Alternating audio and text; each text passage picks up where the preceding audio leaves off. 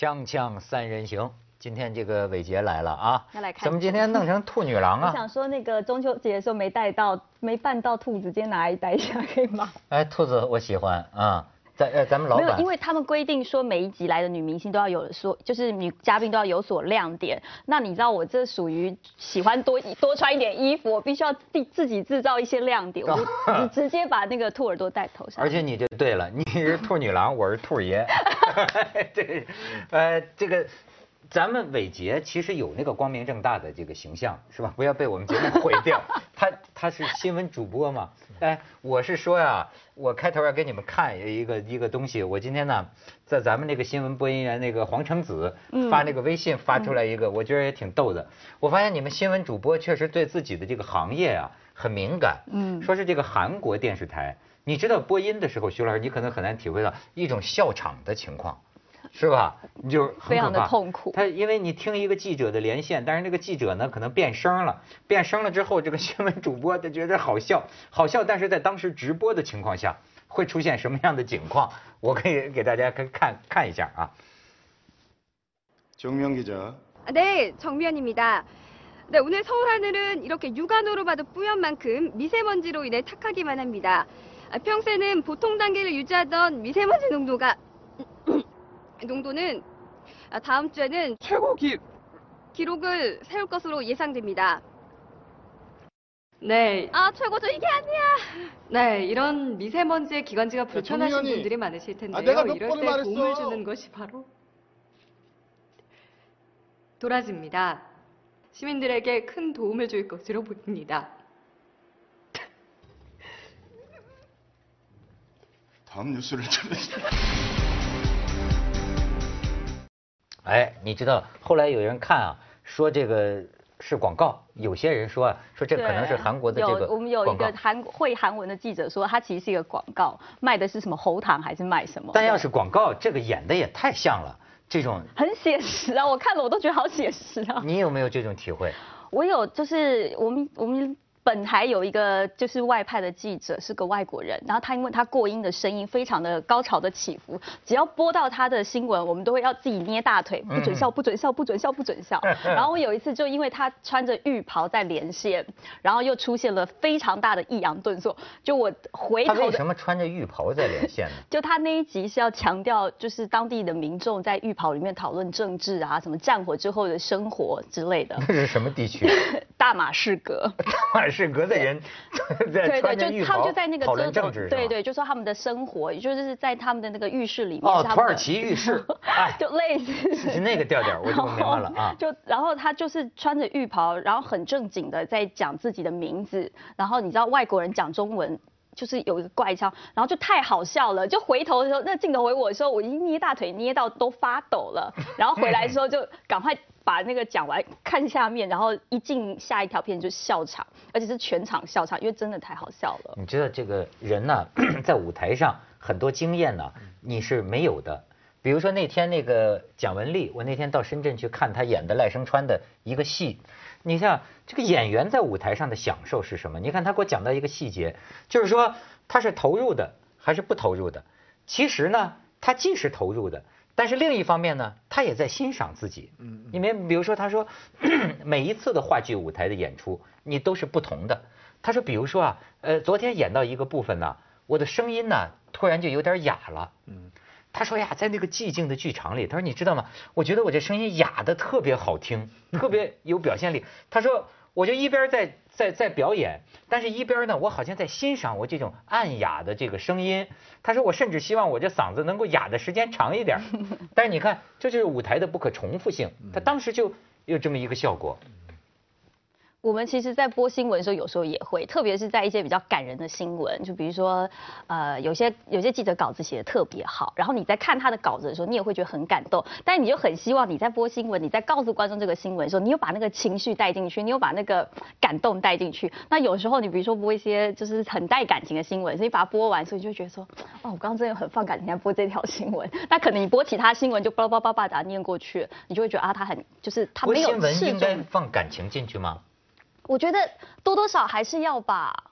对不对？要不然的话，你就就是放机台湾的器人。人家就特别的敬业，我发现台湾的议员呐、包哪怕他他当了播新闻播音员呐、他就是他特别的觉得啊，要给到你这个效果。可是有的时候看起来也挺好玩儿，你知道吗？这 就过分感动吗不是，因为有一本书啊叫《娱乐至死》，那本书里面讲的就是这个问题，我觉得也很好玩儿。有时候我看你们播新闻，看小丽当当年播新闻啊，他这个你要是特别敬业的话，你就希望啊自己脸上的表情虽然是微表情，但是也要配合上每一条新闻的这个呃这个意涵，嗯对吧？可是你也整体看下来呢。其实你也会觉得他像个精神分裂症，你 因为一会儿呢，祖国建设一片大好了，一会儿哎呀有个人死了，他妈的这这这这，但但但是你这个悲悲伤难道只有三十秒钟吗？啊某某某某某个什么什么长长官啊不幸离世啊，哎呀祖国建设去一片大好，所以通你说他这。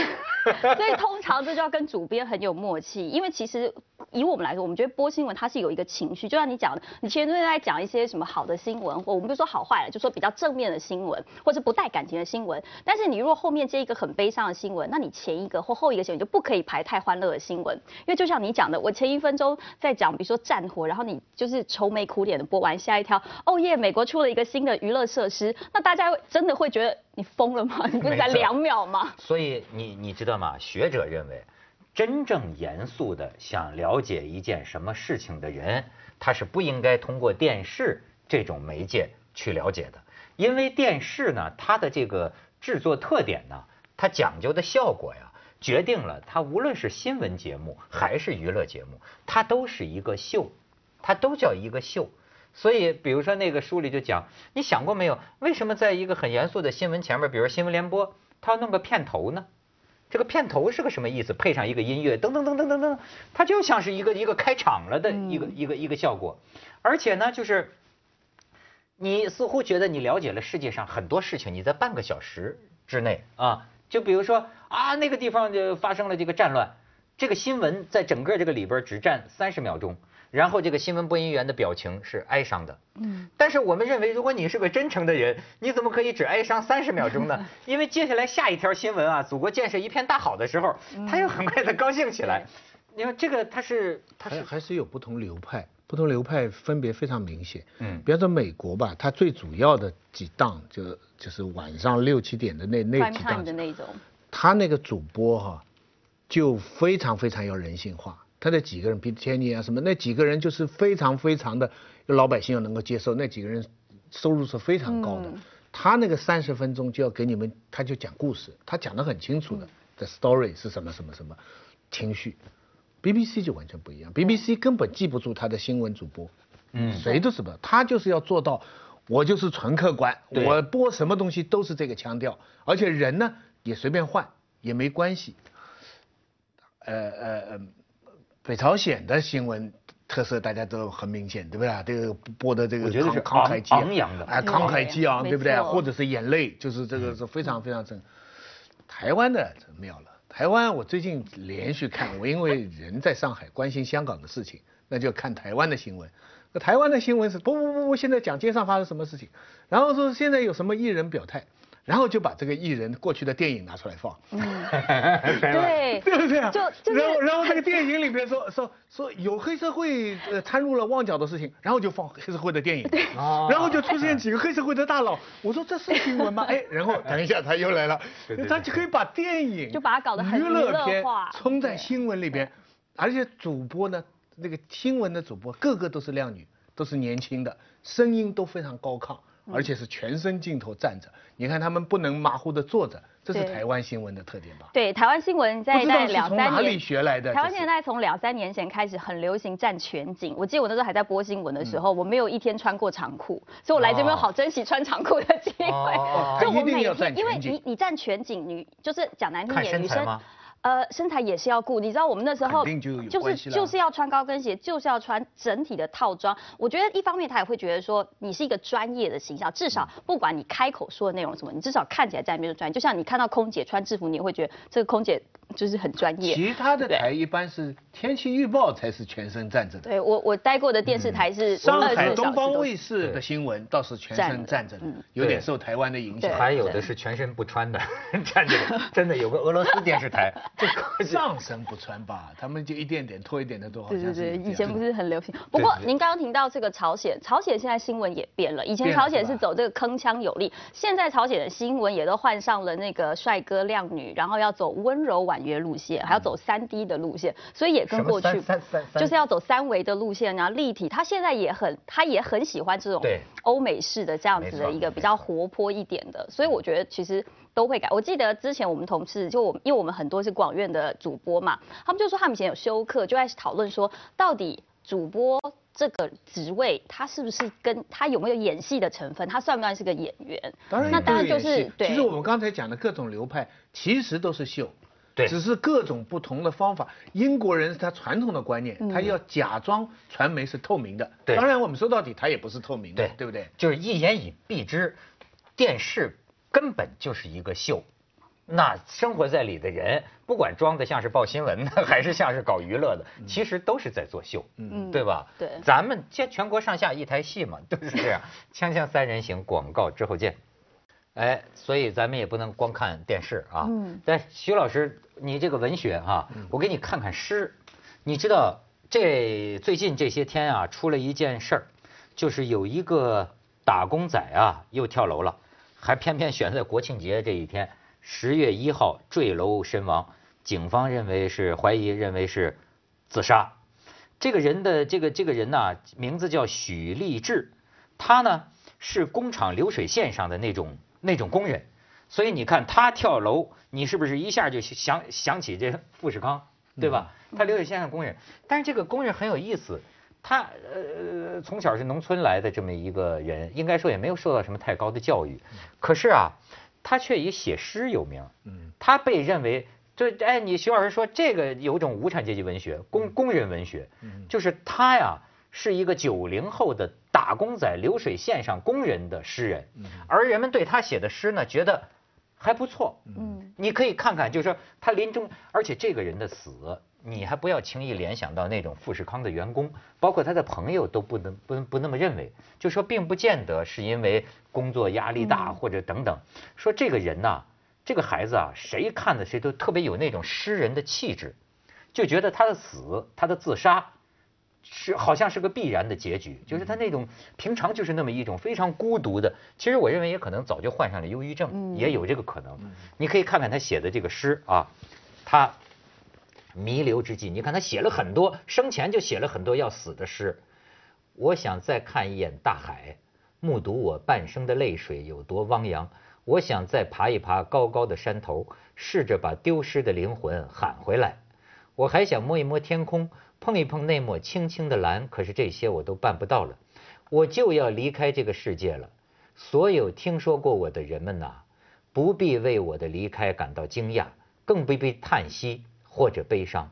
这就是他告诉我们的话。我来时很好，去时也很好。你再看他下边，他也有一些诗句啊，呃，人们认为是描写了流水线。就过去讲诗人没生活，他是最有生活了。你看他讲流水线旁，万千打工者一字排开，快再快，站立其中，我听到县长急切的催促。既已来到车间，选择的只能是服从。然后眼睁睁看着他在你怀里被什么日夜打磨、冲压、抛光成型，你看这都是车间里的这个词儿，站立如铁，双手如飞，这流水线上的工人，你看多少白天多少黑夜，我就那样站着入睡。你再看下边，这是他写的诗行走的肉体，让我想到行尸走肉嘛。嗯你看他这个诗啊，徐老师，甚至让我想起有点那种怎么呢，什么恶之花之类的那种感觉啊。说撕开这些枯萎的花朵、垂死的帷幕、被风干的命运、暗哑的厂房、韶华失色、螺丝拧紧，他怯弱的骨头关节、尖锐的疼痛、破裂你深微了解的封闭、油腻的齿轮咬啮、碾压红色的童年，一如火车，日夜呃碾压铁轨，呼啸漂泊的流浪间，雨又落下，纠缠喧哗的爱情，梦想。我看到自己的幸运或者不幸融进了发展中的工业废水，饱蘸叹息的目光弯曲，什么像沉默的木棉枝桠伸进时代麻木的灵魂，忍受臃肿疲惫黑工衣下行走的肉体。哎，徐老师给评评他这诗，给了你什么感就触？挺感动的。